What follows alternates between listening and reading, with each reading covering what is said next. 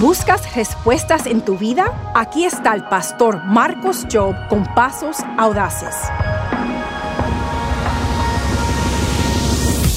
Muchas veces me han preguntado, pastor, ¿cómo puedo mantener mi fe al rojo vivo? Yo sé que muchos vamos por temporadas de ánimo y luego desánimo.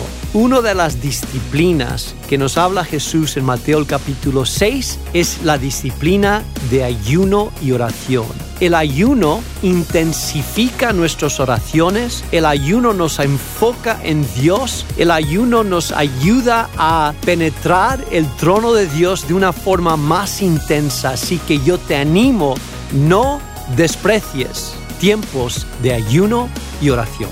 Encuentre más pasos prácticos para su vida en pasosaudaces.org.